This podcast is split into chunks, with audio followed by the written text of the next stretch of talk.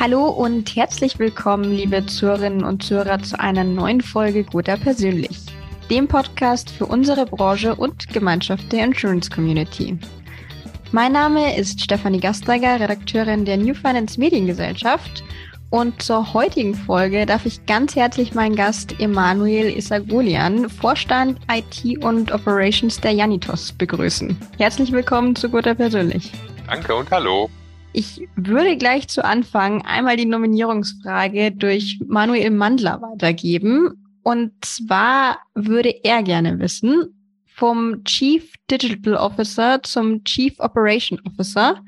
Entspricht das einer Landung auf der Erde oder Reise zu neuen Sternen? Sehr philosophisch gestellt. Wie würden Sie denn gerne antworten?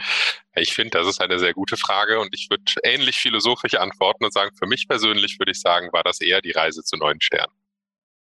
Mhm, das heißt, es ist durchaus noch viel in Planung oder Innovation gefragt oder wie würden Sie das genauer definieren? Genau so, ja. Also auf der einen Seite habe ich hier natürlich die Möglichkeit, ganz viel zu gestalten und auch umzusetzen, auszuprobieren, zu testen, Innovation auch tatsächlich dann in Wirkung zu bringen. Und auf der anderen Seite ist es für mich persönlich natürlich eine neue Herausforderung, ein ganz anderes Aufgabengebiet letzten Endes wahrzunehmen und mich da reinzuarbeiten und reinzudenken. Genau. Mhm. Und worin bestehen da jetzt ganz konkret Ihre Aufgaben, beziehungsweise Worin unterscheiden Sie sich auch im Vergleich zur vorherigen Position? Bei der Janitos bin ich verantwortlich für die Bereiche IT, Schaden und für den operativen Betrieb. Das bedeutet, dass zu meinen Aufgaben eben Themen gehören, wie die bereits sehr gute IT-Plattform noch weiterzuentwickeln oder mich um die technischen und organisatorischen Rahmenbedingungen für eine erfolgreiche Digitalisierung zu kümmern. Mhm. Aber vor allen Dingen ist es so, dass zu meinen Aufgaben gehört, unseren Service für Kunden und Makler weiterzuentwickeln und zu verbessern. Und genau dafür bietet die Digitalisierung natürlich ganz große Chancen. Und da kann ich ganz viel von dem, was ich in meiner vorherigen Tätigkeit gemacht habe, mit einbringen und nutzen. Mhm. Und in der vorherigen Tätigkeit war es halt so, dass deutlich stärker die strategische und technologische Pionierarbeit im Fokus stand. Ne? Wir haben mhm. zum Beispiel damals damit begonnen, die Grundlagen für den Einsatz von künstlicher Intelligenz im Konzern zu schaffen oder die gesamte Dateninfrastruktur der Gotha von Grund auf zu erneuern und neu aufzubauen. Mhm. Zum Thema künstliche Intelligenz hatte ich hier auch schon den ein oder anderen sehr spannenden Gesprächspartner beziehungsweise Gesprächspartnerin bei Gotha persönlich. Jetzt würde ich mal behaupten, gerade wenn es ums Thema KI geht, gibt es ja einiges, wo man jetzt als aus technischer Perspektive was an die Rampe stellen kann und da rumbastelt und es nach vorne bringt. Aber wenn Sie jetzt sagen, man geht auf Kundenbedürfnisse und äh, Verbesserungen für Vermittler ein, wie erkennt man das denn? Also ist es rein aus Feedback oder betrachtet man sich da selbst ein bisschen objektiv und schaut, wo noch Potenzial liegt? Das ist ein bisschen sowohl als auch, würde ich sagen. Also natürlich ist da ganz, ganz wichtig, gerade wenn man neue Dinge ausprobiert oder neue Technologien ausprobiert, auch ganz intensiv nach Feedback zu fragen, das dann auch ernst zu nehmen und das zu nutzen, um dann auch wirklich besser zu werden und die eigenen Lösungen weiterzuentwickeln. Das befreit einen aber natürlich nicht davon, dass man sich vorher hinsetzt, die eigenen Prozesse sich anschaut und auch da mal kritisch reflektiert, wo man die Möglichkeit hat, besser zu werden. Und da ist mhm. Technologie ist immer nachher am Ende des Tages ein Werkzeug, um Dinge besser zu machen und kein Selbstzweck. Das ist mir immer ganz besonders wichtig, dass man Technologie eben dort einsetzt, wo man damit Probleme lösen kann und nicht einfach nur, um sie eingesetzt zu haben. Gibt es denn aktuell oder vielleicht auch in der Vergangenheit diesbezüglich ein Lieblingsprojekt von Ihnen? Ich würde sagen, ja. Wobei das mein Lieblingsprojekt tatsächlich in alter und neuer Rolle das gleiche ist. Wir haben in den letzten Jahren eine Plattform entwickelt, mit der wir Sprach- und Chat-Assistenten zur Unterstützung im Kundenservice oder im Vertriebsservice einsetzen können. Mhm. Es kann zum Beispiel halt dafür hilfreich sein, um Wartezeiten sinnvoll zu überbrücken oder wenn besonders viel Telefonaufkommen da ist, den Service zu unterstützen oder eben einfach um, wenn ich zum Beispiel auf einer Website bin, da kennt man diese formularbasierten digitalen Services, das mhm. etwas interaktiver zu gestalten, bisschen natürlicher in der Interaktion zu gestalten. Das Projekt war deswegen ganz besonders spannend, weil wir dafür ganz unterschiedliche Disziplinen und Fachgebiete zusammenbringen mussten, um mhm. letztlich ganz moderne Technologie und bestehende Prozesse dann auch wirklich miteinander verbinden zu können. Das reicht von KI-Experten, Linguisten, Marketing-Experten bis hin zu Datenschützern, Datensicherheitsexperten und so weiter. Ne? Das war extrem spannend. Ich habe viel gelernt. Das Ganze war sehr vielseitig. Und was vor allem besonders cool ist, ist, dass das Ergebnis sich richtig sehen lassen kann. Und deswegen hat mich das dann auch wirklich gefreut, dass wir dann bei der Janitos in einem unserer ersten gemeinsamen Projekte mit der Gotha zusammen dann auch tatsächlich sich direkt die Möglichkeit ergeben hat, einen echten Anwendungsfall bei uns auf Basis von der Technologie, die, wir, die ich quasi auf der anderen Seite noch mitentwickelt habe und mit mhm. eingeführt habe, dann auch in der Praxis umsetzen zu können. Kann ich mir vorstellen, dass wenn man es Hand in Hand dann quasi noch selbst mitbegleitet, dass es dann nochmal noch mal spannender ist oder auch nochmal einen sehr befriedigenden Effekt hat. Auf jeden Fall, ja.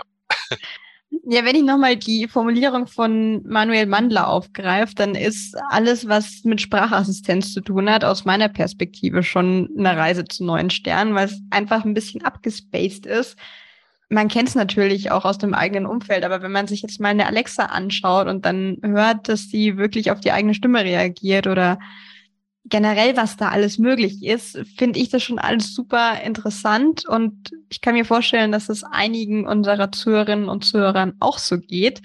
Aber wenn man jetzt das Glück hat, wie ich, einen Visionär, sage ich mal, hier technisch im Podcast gegenüber sitzen zu haben, was wäre denn ein Wunschprojekt von Ihnen, wo Sie sagen, das wäre noch richtig cool, wenn wir die Technologie auch auf die Versicherungswirtschaft übertragen können? Ja, also tatsächlich würde ich sagen, dass mein Lieblingsprojekt auch mein Wunschprojekt war und ist. Mhm. Ja, also tatsächlich, genau wie Sie es gesagt haben, diese Begeisterung, die Technologie, die hinter diesen Sprachassistenten steht, dann auch wirklich zugänglich zu machen und für echte Anwendungsfälle ja, vorzubereiten und ready zu machen, das war mhm. schon extrem spannend und ist es halt auch weiterhin. Ne? Jetzt haben wir die technologischen Grundlagen ein gutes Stück gelegt, ganz viel Pionierarbeit gemacht. Äh, damit ist das Projekt ja noch nicht fertig, sondern jetzt geht es natürlich auch darum, möglichst viel auf so einer technologischen Plattform dann auch zu realisieren und umzusetzen. Und da bin ich jetzt wirklich mhm. total gespannt, was so die ersten Erkenntnisse und Ergebnisse in der Nutzung davon jetzt bei der Janitos sein werden und wie wir darauf dann weiter aufbauen können. Mhm. Kann ich mir gut vorstellen. Gerade, wie ich schon gestanden habe, als eher, ich sage es mal, beschränkten Hori technischen Horizont, was da so die Vorstellungskraft angeht. Sind wir sehr gespannt, was kommt. Vielleicht gibt es dann in ein paar Jahren oder vielleicht sogar schon ein paar Monaten nochmal ein Update dazu. Bis dahin würde mich aber noch interessieren, welche Versicherungsprodukte sich denn besonders gut eignen, digitalisiert zu werden. Oder in welchen Sparten wird der persönliche Austausch immer mehr Gewichtung behalten als in der Digitalisierung? Gibt es denn da überhaupt Unterschiede? Hm. Ich würde sagen, grundsätzlich eignen sich erstmal alle Versicherungsprodukte dafür, digitalisiert zu werden. Wobei für mich immer die Frage ist, was heißt Digitalisierung? Für mich ist es eben nicht nur die reine Automatisierung, sondern ja, also wenn es nur um die Automatisierung gehen würde, würde ich sagen, ist es umso leichter zu realisieren, desto einfacher ein Produkt ist. Mhm. Für mich ist es aber eher so, dass Digitalisierung eines Versicherungsprodukts eben nicht nur Automatisierung bedeutet und damit automatisch Verzicht auf Beratung oder persönlichen Austausch. Ich finde mhm. eigentlich sogar im Gegenteil, wenn ich über das Versicherungsumfeld nachdenke, wird persönlicher Austausch oder Beratung immer eine große Rolle spielen, ne? selbst bei weniger komplexen oder komplizierten Produkten. Das sehen wir ja auch seit Jahren, dass selbst Menschen, die sich on, die sehr online-affin sind, mhm. sich online informieren, dann doch gerne noch zum Berater gehen beziehungsweise sich eine fachkundige Meinung einholen. Absolut. Ich glaube eher, dass sich die Digitalisierung sehr stark auf die Art und Weise auswirken wird, wie der Austausch stattfindet und wie man verschiedene Kommunikations- und Interaktionskanäle wirklich miteinander verbinden kann und die auch optimal aufeinander abstimmt. Das gilt jetzt nicht nur für die Interaktion zwischen Kunden und Makler. Da hat die Pandemie, glaube ich, sehr viel gezeigt, wie sehr mhm. sich Kommunikation auch dort im Beratungsprozess, den Beratungsprozess verändern kann oder den Kunden und die Versicherer direkt, wenn ich irgendwie über die Website oder so nachdenke, aber mhm. betrifft auch, wie, die, wie der Austausch tatsächlich zwischen Maklern und Versicherern am Ende des Tages stattfinden wird. Ja. Gleichzeitig ist es aber für mich auch so, dass es trotzdem notwendig bleibt, gerade da, wo die persönliche Interaktion keinen Mehrwert für den Kunden, den Makler oder den Versicherer schafft, tatsächlich alles zu automatisieren, mhm. was automatisierbar ist. Ja, weil nur wenn wir das tun, schaffen wir Freiräume für das, wo man den Menschen eben nicht ersetzen kann. Da sind wir nämlich beim persönlichen Austausch und bei der Beratung und beim Service. Und da schafft Digitalisierung in Form von Automatisierung einfach die notwendigen Freiräume für. Es ist demnach auch eine sehr konkrete Abwägungssache, die, würde ich jetzt mal behaupten, zusammengefasst, durchaus auch Empathie erfordert. Wo ist noch der persönliche Austausch notwendig und wo kann man wirklich vollends auf die Digitalisierung setzen? Das würde ich genauso unterschreiben. Ne? Ja, das ist doch ein gutes Schlusswort beziehungsweise eine gute Zusammenfassung. An dieser Stelle würde ich dann einmal an Sie abgeben, nämlich für die Nominierungsfrage an den folgenden Interviewgast Ihrer Wahl. Und ja. jetzt würde mich natürlich interessieren, wer darf es denn sein und was würden Sie gerne von ihr oder ihm wissen? Ich würde Sören Heinzmann nominieren, Geschäftsführer von der Gotha Digital. Und zwar mhm. mit der Frage, wie stellt sich eine Digitalagentur die Arbeit eines Versicherungsmaklers 2030 vor?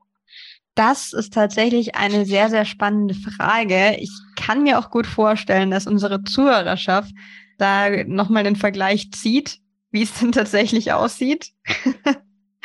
ich bin gespannt, was er antwortet. Und bis dahin bedanke ich mich erstmal bei Ihnen für das heutige Gespräch und wünsche Ihnen weiterhin alles Gute.